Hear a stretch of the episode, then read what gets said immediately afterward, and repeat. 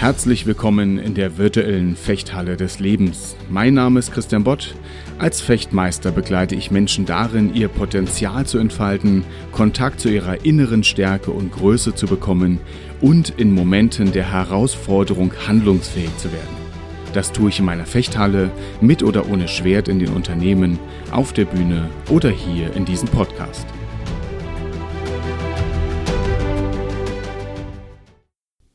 Ich weiß, dass ich nichts weiß. Woran denkst du, wenn du das hörst? Ich persönlich denke da oft an diese vier Lernstufen.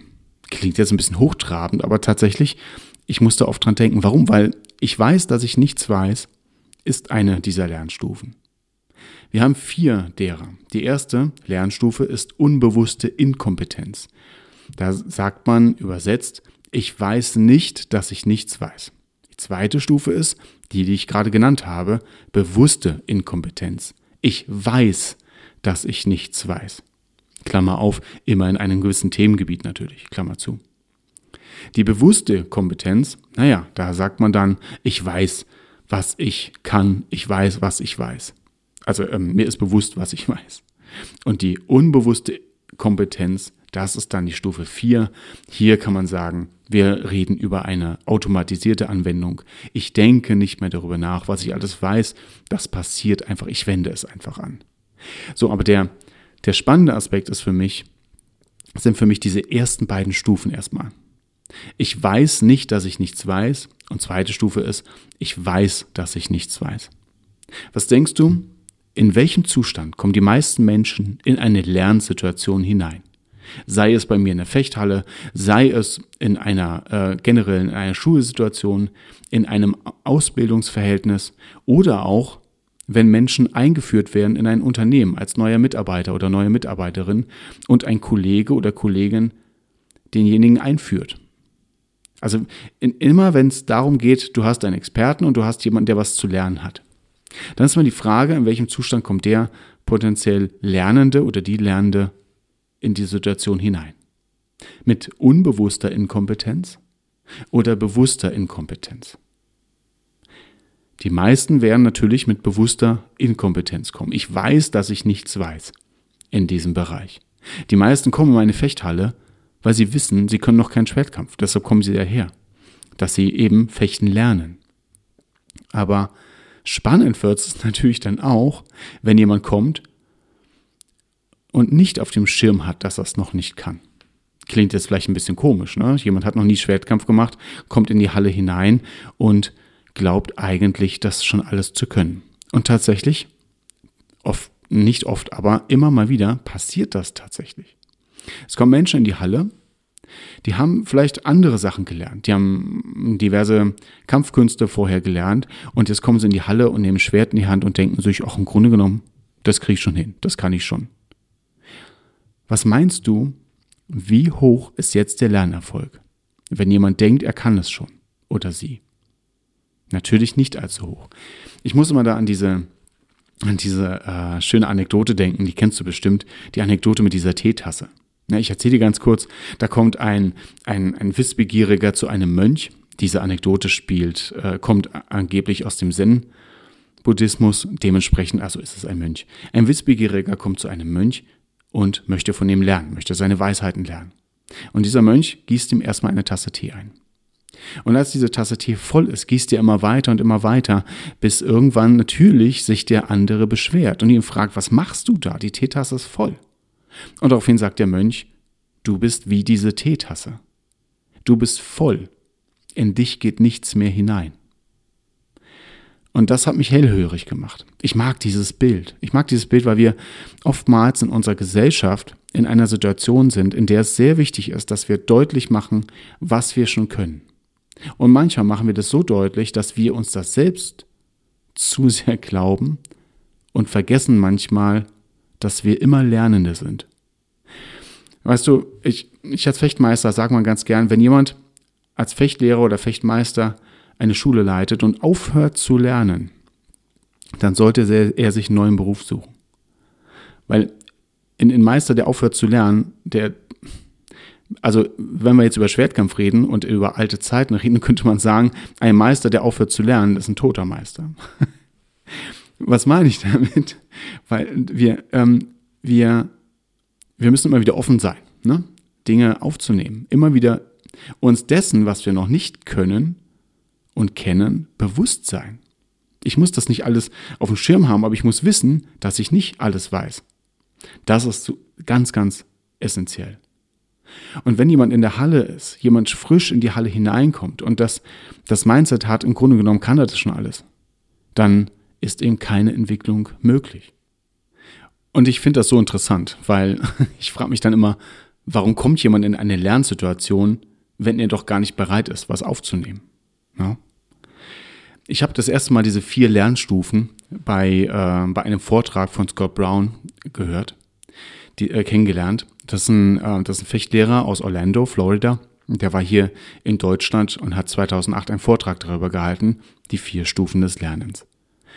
Und er hat es so nett dargestellt. Er hat es so nett dargestellt, indem er gesagt hat, ähm, dass, dass, die Leute, dass manche Leute in die Halle reinkommen und schon Experten sind. Und sie müssen erstmal lernen, erstmal erfahren, dass sie es nicht sind, um lernbereit zu werden.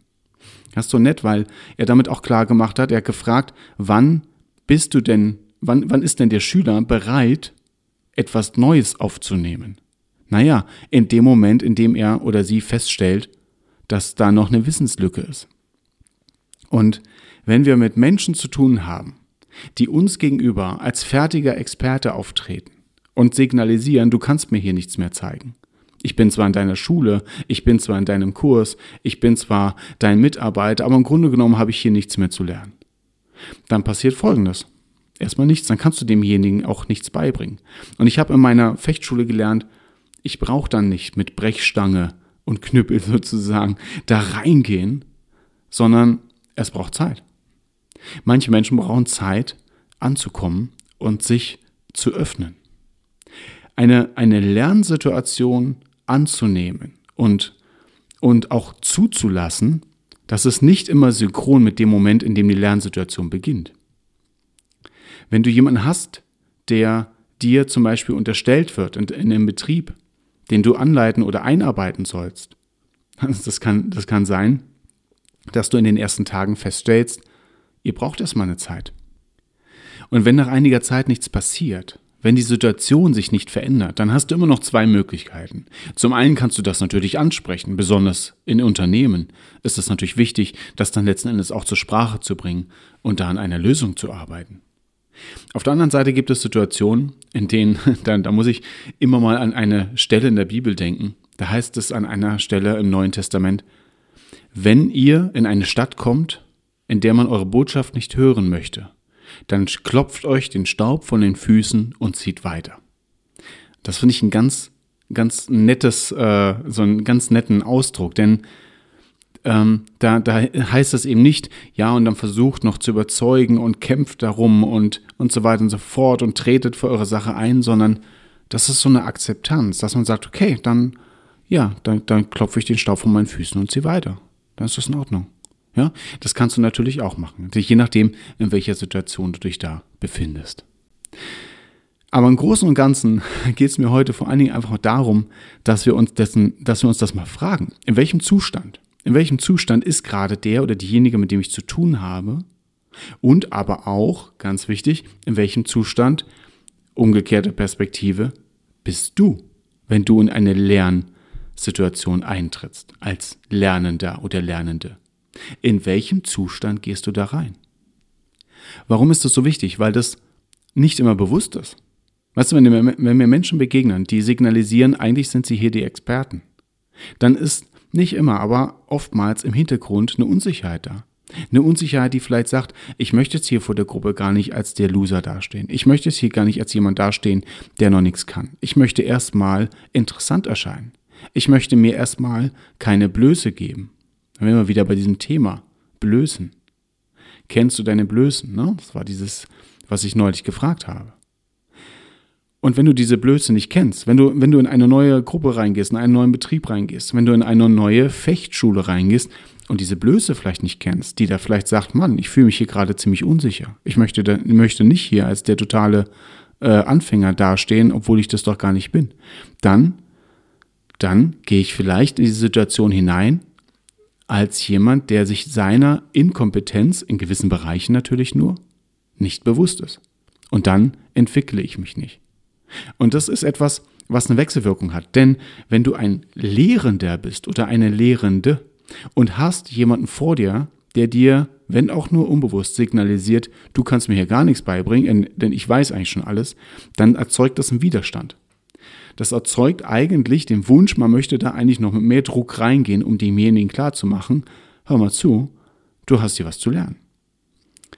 Zu was führt das? Naja, Gegendruck, also Druck erzeugt Gegendruck, dass das eine Spirale wird, die immer eine Spirale gibt, die immer weiter sich dreht und sich immer weiter aufbaut. Und das ist das Interessante daran, denn wir haben dann hier wieder mit einem Automatismus zu tun, den wir erstmal durchbrechen müssen. Und an der Stelle dürfen wir uns also fragen, wann bist du in einer Situation, in der du eigentlich innerlich auf Stufe 1 bist. Und in der du eigentlich, daran kann man es erkennen, nicht als der Unwissende dastehen möchtest, nicht als der Anfänger dastehen möchtest, in der du eigentlich klar machen möchtest, was du schon alles kannst, was du schon alles mitbringst und so weiter und so fort. Und nochmal, das ist natürlich auch legitim. Du musst dich ja nicht, ich sage jetzt mal, unter Wert verkaufen. Du musst auch nicht alles annehmen, was man dir erzählt. Natürlich darfst du auch kritisch sein. Das ist alles in Ordnung. Aber wichtig ist, überhaupt erstmal aufnahmefähig zu sein.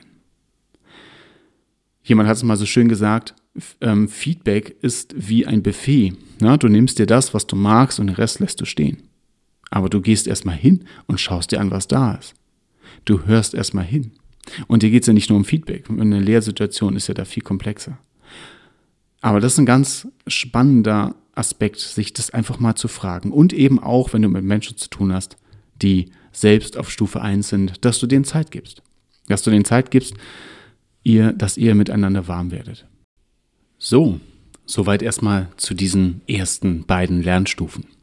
Einen weiteren Aspekt hierzu werde ich nächste Woche beleuchten. Bis dahin wünsche ich dir jetzt aber erstmal eine gute Zeit und ein Bewusstsein für diese beiden Zustände und freue mich auf dein Feedback über podcast.christianbott.de. Bis dahin, eine gute Woche und auf bald dein Trainer und Coach Christian Bott.